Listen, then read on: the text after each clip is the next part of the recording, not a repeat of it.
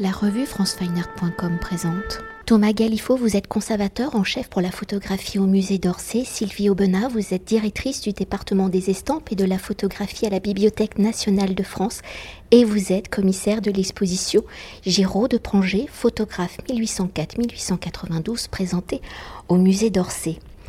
Alors considérée aujourd'hui comme l'une des figures majeures des débuts de la photographie française, l'œuvre de Joseph Philibert Giraud de Pranger restait dans l'oubli jusqu'au début des années 2000. Remise en lumière depuis une vingtaine d'années, l'œuvre de Giraud de Pranger est à l'image de l'aventurier savant du 19e siècle ou descendant d'une ancienne famille noble de Langres. Ses rentes vont lui permettre de se consacrer pleinement à ses passions où il est à la fois archéologue, historien de l'architecture, peintre, dessinateur, éditeur d'art et photographe. Alors l'exposition étant consacrée à la pratique photographique de Giraud de Pranger, si le fil conducteur de ses centres d'intérêt est principalement l'histoire et l'archéologie, qu'il pratique le dessin et la peinture, écriture qui lui permettent d'étudier et de diffuser ses recherches, en 1839, à l'annonce de la création d'un nouveau moyen d'écriture qui permet de recopier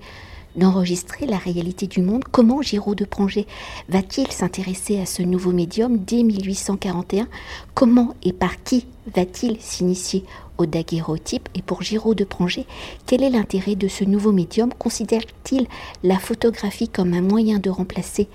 le dessin, l'aquarelle est donc une pratique artistique ou plutôt comme un outil, une technique supplémentaire pour ses recherches? Pour répondre à votre question, c'est tout ça à la fois. Hein. C'est l'exposition, elle essaye de montrer comment, euh,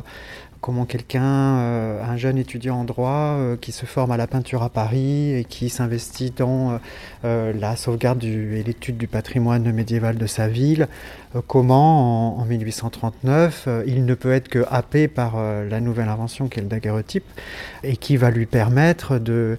de à la fois de s'exprimer en tant qu'artiste et de, même si l'aspect le, plus, euh, le plus évident aujourd'hui, euh, euh, c'est de documenter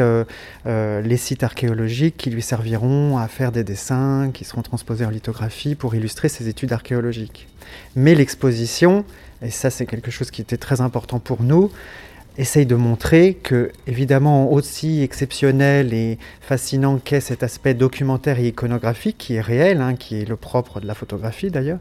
à part quand elle est abstraite, comment on ne peut pas euh, s'arrêter à cet aspect iconographique et nous qui, sommes qui ne sommes pas historiens de l'archéologie, mais historiens de la photographie, nous avons essayé de montrer comment il, utilise le médium photographique pour renouveler son approche de l'archéologie et comment il l'utilise euh, pour euh, s'exprimer en tant qu'artiste. Et vous pouvez peut-être nous préciser par qui va-t-il s'initier au daguerreotype Parce que elle est la création de la photographie est annoncée en 1839, il s'y attelle dès 1841. C'est effectivement une question à laquelle on n'a pas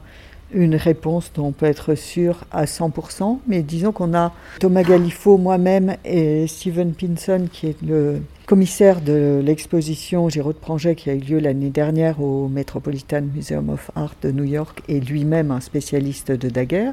Nous pensons tous les trois qu'il euh, est évident que Giraud de Pranger, qui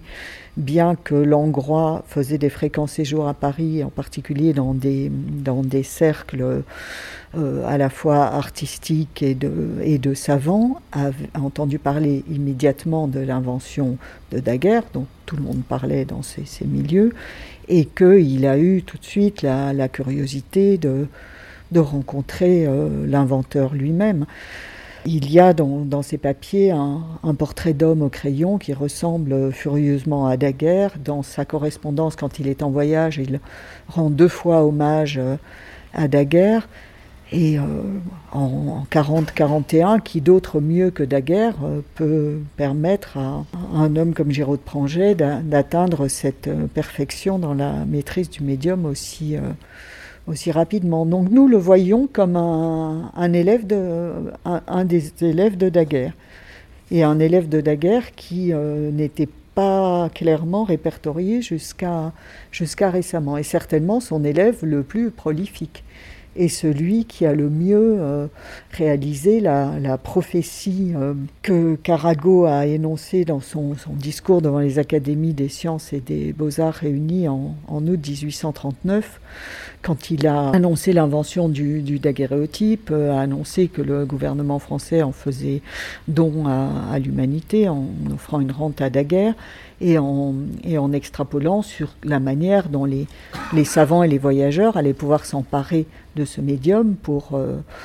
non seulement ramener une image fiable, mais pouvoir faire beaucoup plus d'images qu'ils ne pourraient en faire euh, en, dessin. Et euh, comme ses collègues de la Société française d'archéologie le disaient, mais non seulement il maîtrise parfaitement le daguerréotype, mais en plus c'est un artiste, il a un œil d'artiste, et donc c'est vraiment L'œuvre de Géraud de Pranget, c'est la démonstration de, tout, ce qu'on peut faire avec la, photographie euh, et une démonstration extrêmement précoce. Et pour poursuivre et pour rentrer au cœur de la pratique photographique de Giraud de Pranger, donc vous l'avez évoqué, hein, après des études à Paris où il obtient son baccalauréat en lettres en 1826, puis un baccalauréat en droit en 1828, il revient à Langres, dans sa ville natale, où il va s'intéresser à la protection de son patrimoine. Il sera donc l'un des membres fondateurs de la Société historique et archéologique de Langres, ainsi que du Musée archéologique de Langres. Lors de cette passion pour le patrimoine et l'architecture, ou pour ses recherches, il pratique à la base donc le dessin et l'aquarelle. Il fait un premier voyage en Méditerranée occidentale en 1832-1834. C'est lors d'un second voyage en Méditerranée du côté oriental, cette fois-ci en 1842-45, où il va parcourir de nombreux pays de l'Italie à l'Égypte, en passant donc par la Grèce, la Turquie, la Syrie, le Liban, Jérusalem et la Palestine, que Giraud de Pranger va utiliser son nouvel outil de travail, donc le daguerreotype. Lors des nombreux daguerreotypes réalisés, aujourd'hui environ 1000 plaques sont répertoriées. Les images de Giraud de Pranger sont pour certains lieux les seules traces d'architecture aujourd'hui disparues. Alors par cet inventaire très minutieux qu'il va réaliser pendant ce long voyage de trois années, où nous sommes une décennie avant la mission géographique de 1851 qui, je le rappelle, est un inventaire du patrimoine des monuments historiques français. Dans cette dynamique de démarche historique, peut-on voir ce voyage de 1842-1845, où il parcourt le bassin méditerranéen, comme les prémices, comme les sources de réflexion pour la future création de la mission héliographique en France? Je pense que l'œuvre de Gérard Pranger est réalisée dans un contexte général d'intérêt après, euh, pour la France, les destructions de la période révolutionnaire et du début du 19e siècle et euh, en Orient, dans tout le bassin méditerranéen, une non prise en compte de la préservation du patrimoine, je reprendrai, comme plus tard Mérimée et tous les initiateurs de la mission héliographique, fait partie de ces gens qui de ces savants qui s'intéressent à l'histoire de l'architecture, à l'histoire du patrimoine, à la préservation du passé, qu'il s'agit non seulement de, dessiner, d'enregistrer par la photographie, de restaurer, d'étudier, de décortiquer euh, tous les, styles architecturaux et leurs euh, influences mutuelles, après le voyage qu'il fait, où il, euh, part en bateau de Marseille et où il revient ensuite par la, par la Suisse en 1845, est beaucoup, beaucoup, beaucoup plus vaste que euh, la mission héliographique qui se cantonne à l'Hexagone. Mais dans ce vaste monde méditerranéen, il a des focus d'intérêt particuliers. C'est-à-dire que Bien sûr, il, est un artiste, donc il prend aussi des vues plus pittoresques. Il y a des portraits, des paysages, des détails de, végétation, puisque c'est un passionné de, tout ce qui est botanique et, ornementation végétale. Et après, il prend des, paysages classiques, puis il s'intéresse à certains sujets. Donc, vous pouvez avoir une rafale d'images sur certains sites archéologiques où il va scruter euh, tous les les colonnes, les chapiteaux, les entablements, les, euh, métopes, euh, les, tout ce qui est sur le sol, tout ce qui euh, subsiste, aussi bien que ce soit l'architecture antique gréco-romaine et égyptienne, enfin, il y a beaucoup de centres d'intérêt, mais c'est c'est quand même beaucoup plus vaste, enfin sa curiosité est beaucoup plus vaste que euh, la mission héliographique. Mais enfin, c'est le, c'est le même mouvement de, de passion pour la préservation du, du, patrimoine architectural. Après, je, nous, ne pouvons pas établir de lien direct entre euh, l'initiative personnelle, toute personnelle de Giraud Pranger, et l'initiative vraiment euh, étatique de la, de la mission héliographique. Pour continuer sur la dimension patrimoniale des daguerreotypes que Giraud de Pranger va réaliser hein, par sa dimension d'archéologue, d'historien de l'architecture, par les lieux et les points de vue choisis, comment Giraud de Pranger justement conçoit-il son approche photographique, son premier voyage dans le bassin méditerranéen de 1832-34, mais aussi par ses recherches en tant que membre de la Société historique archéologique de Langue, seront-ils des sources de réflexion, des bases de travail pour ce second voyage? Si précédemment Giraud de Pranger fait s'est relevé par le dessin et l'aquarelle, par la dimension dite beaux-arts de ses pratiques, va-t-il réaliser ces daguerreotypes dans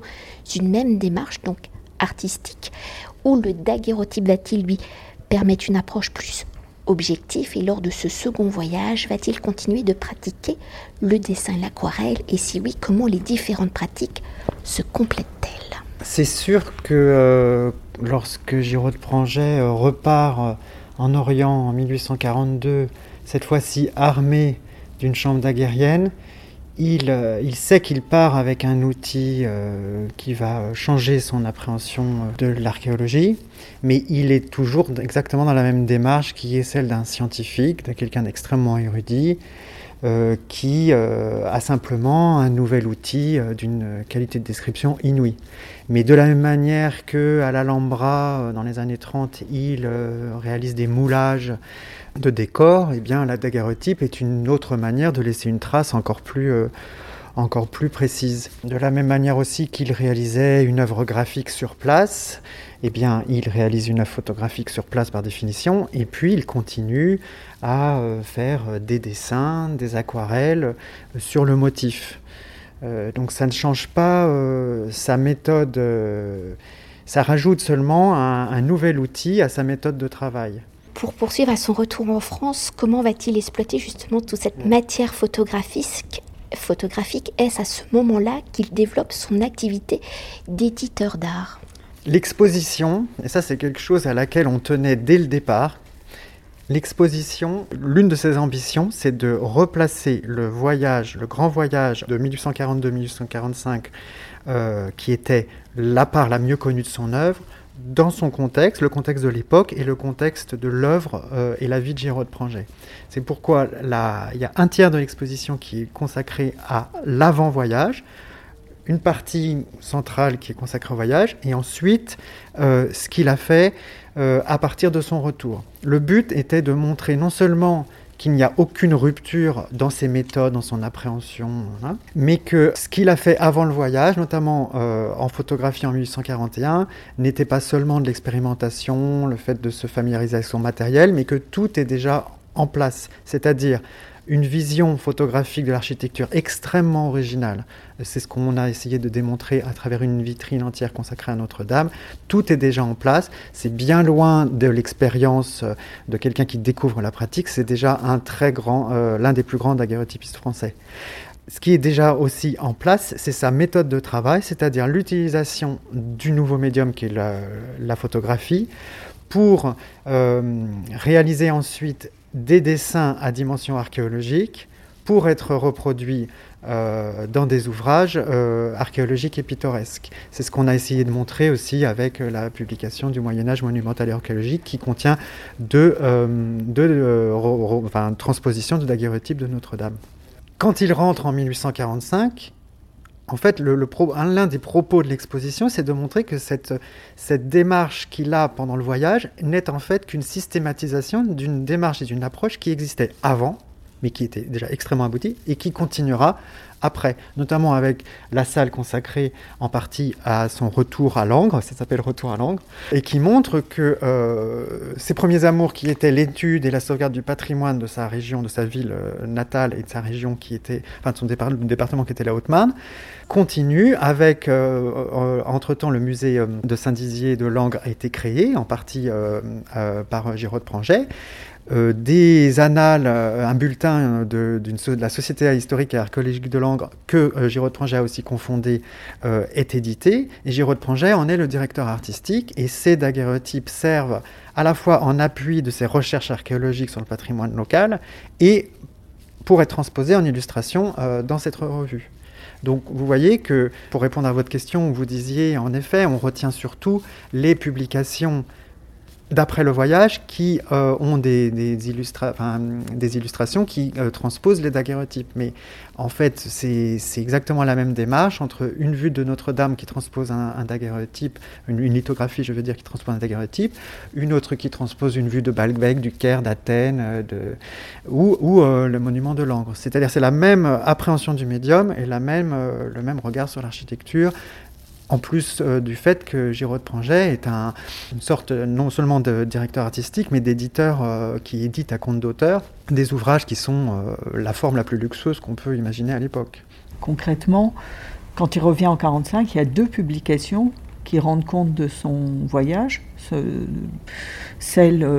qui est plus, savante sur la description de... Je ne sais plus quel est le titre exact, et puis une autre plus pittoresque en 51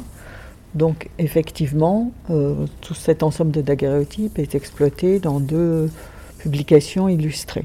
Pourquoi seulement deux? Parce que on pourrait se demander. Euh, pourquoi finance Oui, peut-être. En fait, il demande un, il demande un financement euh, au ministère des Beaux-Arts et de l'Instruction publique et il, il n'a pas, il ne reçoit pas d'aide financière. Son éditeur préféré n'exerce plus. Euh, donc c'est vrai qu'il se trouve un peu dans une sorte d'impasse financière et éditoriale au début des années 50. Donc il, euh, arrête euh, ses, publications savantes et il se recentre sur les publications langroises. Et puis après, il continue la photographie, mais il passe à, autre chose. Et justement, pour poursuivre en homme de son temps, est à l'écoute des nouvelles technologies, à son retour en 1845, Giraud de Pranger n'utilisera plus le daguerreotype, il va s'initier au nouveau procédé photographique avec donc les négatifs sur plaque de verre, les photographies sur papier albuminé, les vues stéroscopiques. Alors avec les possibilités données par ces nouveaux procédés, comment Giraud de Pranger va-t-il faire évoluer sa pratique photographique si à partir de 1845, Giraud de Pranger ne fera plus de grands voyages Quels sont les sujets de ces photographies Quels sont les statuts de ces photographies Sont-elles toujours réalisées dans un but de documenter ces centres d'intérêt? Mais vous y avez déjà un peu répondu. Il faut quand même préciser qu'il continue un petit peu le daguerréotype après son retour de 1845, puisqu'on peut dire qu'à peu près jusqu'en 49-50, il pratique encore le daguerréotype en euh, photographiant sa villa, ses jardins, la construction de la villa, et un voyage en Suisse, où il s'intéresse à la fois euh, à l'architecture et, puis à des, à des sites euh, naturels dans une vision du paysage un peu romantique, comme euh, il avait appris d'un de ses maîtres, euh, Jules Coignet. Euh, et c'est vrai qu'après après 50, il, en fait, c'est un homme de la photographie, ce n'est pas qu'un homme du daguerréotype. C'est-à-dire qu'il ne, il ne se dit pas, maintenant que le daguerréotype est dépassé, j'abandonne la photographie. Il est, il est curieux. Et puis c'est quelqu'un qui a qui, euh, qui recherche les, nouveautés de son temps, que ce soit dans le domaine éditorial, dans le domaine de la construction, dans le domaine des progrès de la botanique, dans tous les domaines. C'est vraiment un esprit curieux et, moderne. Effectivement, Thomas on va en parler mieux que moi, dès que de nouveaux procédés apparaissent, c'est-à-dire euh, les, procédés négatifs sur euh, plaque de verre et le système euh, de vue stéréoscopique qui se répand à partir de 1851, il se précipite sur ces nouvelles possibilités techniques et il range ses plaques de daguerreotype dans des boîtes et il passe, euh, il passe à autre chose. Oui, parce que une, une autre ambition de l'exposition, donc qui est toujours dans l'idée de valoriser ce qui entoure le voyage avant et après, euh, c'était euh, de, de, démontrer que Giraud de Pranget, contrairement à, à ce qu'on imagine à, partir de l'exceptionnalité de, de, son voyage euh, de 42-45 et de son fond de daguerreotype. L'idée, c'est, on se dit qu'il est rentré chez lui et puis qu'il a, comme vous disiez, qu'il, a arrêté. En fait, l'exposition cherche à montrer que, contrairement à ce qu'on imaginait, Giraud Pranget est un très grand photographe jusque dans les années 1870. c'est la première exposition à montrer non seulement ce que, comprendre ce qui s'est passé avant, comprendre ce qui s'est passé en termes de photographique hein, jusqu'à euh, jusqu'à la fin de sa vie, puisqu'il est mort en 1892 à 88 ans. En fait, euh, comme disait Sylvie, euh, c'est un homme très curieux qui, qui s'intéresse à la photographie pour tout ce qu'elle peut apporter. Au moment où euh, une nouvelle technologie apparaît, qui est la photographie sur papier, finalement, dès les années 1840, le négatif sur papier ne l'intéresse pas particulièrement. En tout cas, on a, on on a trouvé à l'heure actuelle, mais ça peut euh, changer, euh, la vision peut changer dès demain, puisque avec Giraud Pranget, on ne va que de découverte en découverte. On n'a jamais, pour l'instant, trouvé de négatif sur papier. Donc il serait passé, en tout cas c'est l'état actuel de la connaissance, du daguerreotype au négatif sur verre et à la photographie sur papier tirée d'après négatif sur verre. À notre avis, c'est parce que, euh, de la même manière qu'il s'intéressait au daguerreotype pour sa qualité de description inégalée, hein, le, numérique ne fait pas mieux en termes de description qu'un daguerreotype, hein, que la première technologie euh, au point, c'est un degré de, de, description euh, absolument inouï. De la même manière qu'il s'intéresse au daguerreotype, notamment pour cette qualité de description, Peut-être qu'il a délaissé le négatif sur papier, qui donne un côté un petit peu plus vaporeux à, l'image finale, et qu'il s'est réintéressé à une nouvelle technologie à partir du négatif sur verre, qui lui, même si c'est moins précis que le daguerreotype, euh, reste quand même euh, de très grande qualité de description, surtout lorsqu'il est associé à le tirage sur papier albuminé, qui conserve bien toute cette finesse de description. Là où c'est extrêmement intéressant aussi, c'est que Giraud Pranget euh, n'a pas seulement euh, pratiqué euh, le négatif sur verre, disons comme, beaucoup de gens à son époque, avec une petite insiste, c'est qu'on ne, on ne connaissait pas cette œuvre et on a découvert de très grands formats sur verre de, de Giraud Pranget. Il s'intéresse à la stéréoscopie, qui est le premier procédé qui permettait de restituer la trois dimensions en photographie pour nous, c'est quand même extrêmement cohérent que quelqu'un qui s'est passionné pour le daguerreotype se passionne pour cet euh, outil qui permet une véritable jouissance visuelle et une qualité de description qu'on retrouve notamment lorsque euh, il cherche à, euh, reproduire ces plantes rares. Eh bien, quel, est le meilleur moyen photographique après le daguerreotype pour représenter des plantes? Ben, C'est de les restituer en trois dimensions et même plus que ça, en couleur avant la photographie couleur, c'est-à-dire qu'il il était peintre et il retouchait ses photographies de plantes pour restituer la, la couleur, c'est-à-dire qu'on a fait à la fois la couleur et euh, la profondeur et le relief. Donc c'est cet aspect euh, de, son œuvre en stéréoscopie, c'est un des accents de la fin de l'exposition parce que euh, non seulement il était inconnu dans cette variété, c'est-à-dire non seulement les plantes, non seulement les vues de son jardin, mais aussi le portrait, la nature morte, la scène de genre, le quasi instantané, en tout cas une, des scènes de genre qui, qui reflètent euh, l'instant, l'instant vécu euh, sur son domaine, notamment avec euh, les scènes avec ses employés. Non seulement il y a toute cette variété de thématiques que, l'on ignorait jusqu'à encore le début de l'année, qui est vraiment le fruit de, recherches et de découvertes extrêmement récentes. Hein. L'exposition présente la redécouverte de l'œuvre de Giraud de Pranget, qui, qui est une redécouverte qui date des années 1930 jusqu'en 2020 euh, et, cet aspect euh, de la vue stéréoscopique est très intéressant parce que c'est le seul grand amateur de la photographie des années 1850, 60, 70 à avoir fait une véritable œuvre euh, dans cette technique. Mais l'exposition, comme je disais tout à l'heure, elle, met l'accent sur le fait qu'il il a été, contrairement à, ce qu'on pensait, un très grand photographe jusqu'aux années 1870, avec non seulement la stéréoscopie, mais ces photographies sur grand format qui étaient totalement inconnues et qui montrent le maître du paysage qu'il était, euh, au même titre que Baldus ou Le Gray, euh, en tout cas pour ce qui est du paysage euh, bucolique qu'il qui, qui, avait créé lui-même, qui était son, son domaine d'étuaire. Ce qu'on peut rajouter sur cette appréhension du, paysage, c'est que en daguerréotype, il, réalise des paysages magnifiques, mais d'endroits qu'il voit pour la première fois. Même si les vues des environs de Rome, tout artiste de son temps en est imprégné par la connaissance euh, qu'il a de, la peinture et de l'illustration. Mais quand, il, euh, quand, quand, sur papier il représente les paysages de la campagne de Langres, là c'est le pays, c'est son pays, c'est le pays enfin, qui connaît depuis sa plus tendre enfance, qu'il aime, qui est le pays de ses ancêtres et qui connaît en toutes saisons, à tous les changements atmosphériques. Donc là, il y, a vraiment une relation très intime entre le paysage qu'il photographie et puis euh, sa,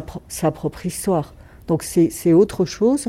mais le, résultat est aussi très différent, mais, mais aussi beau. C'est euh, deux, deux, visions d'artistes. Euh, différentes et complètement complémentaires. Et on peut même euh, aussi évoquer le fait que ce paysage, euh, qui est le sujet principal de son œuvre sur papier des années environ de, 1850-57 euh, aux années 1870, c'est son domaine. Et c'est en l'occurrence un paysage qu'il a créé, qu'il a fait sortir de terre. C'est-à-dire que contrairement aux autres grands paysagistes que, j'évoquais tout à l'heure, Baldus, Le Gray, il y en a beaucoup, Aguado, qui représentent des, paysages, des, vues de parc, des paysages euh, bucoliques, lui, il représente un paysage qu'il a créé en tant que paysagiste. C'était un peintre paysagiste, mais là, en tant que paysagiste au sens jardinier, le premier terme de jardinier, il a créé un paysage. Et l'une des idées de l'exposition pour,